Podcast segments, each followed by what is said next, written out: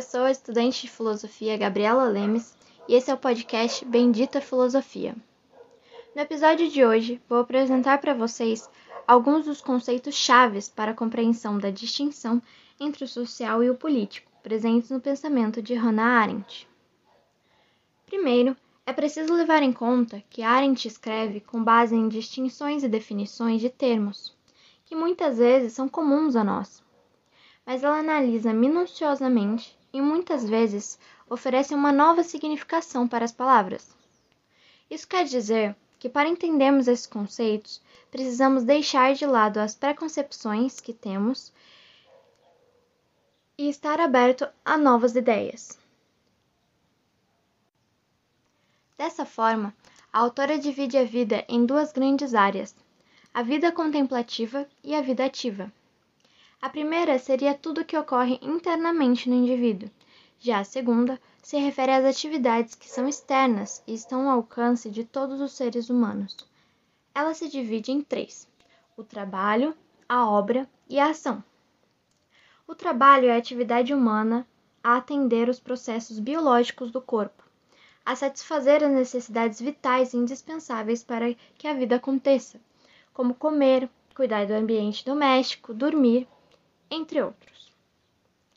Já a obra é entendida como atividade de fabricação que proporciona um mundo artificial das coisas, ou seja, é onde criamos tudo o que existe para além do trabalho, como a linguagem, os livros, as obras de arte, tudo pelo qual nos expressamos produzindo algum material para o mundo.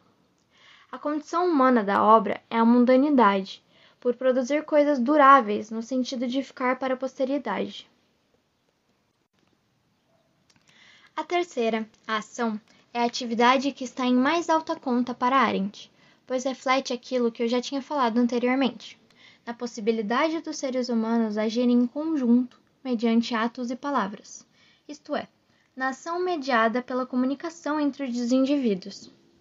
É a única atividade que ocorre sem a mediação das coisas ou da matéria e é exclusiva da humanidade.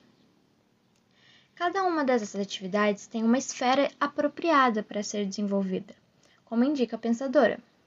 O trabalho se dá na vida privada, porque trata de coisas que podem ser feitas na individualidade e não carecem de luz pública. A obra está entre uma esfera e outra, Ainda que seja produzida na esfera privada, precisa da esfera pública para que apareça. Já a ação é realizada na esfera pública. É apenas conversando e interagindo um com os outros que a ação pode acontecer, e é nesse momento que o ser humano realmente se vê realizado.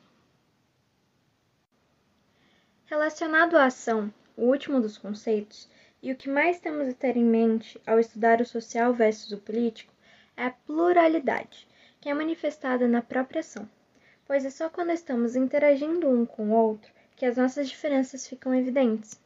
E é exatamente esse o significado de pluralidade, o conjunto dessa singularidade de cada ser humano. Esse conceito, inclusive, está diretamente ligado à noção de liberdade e igualdade.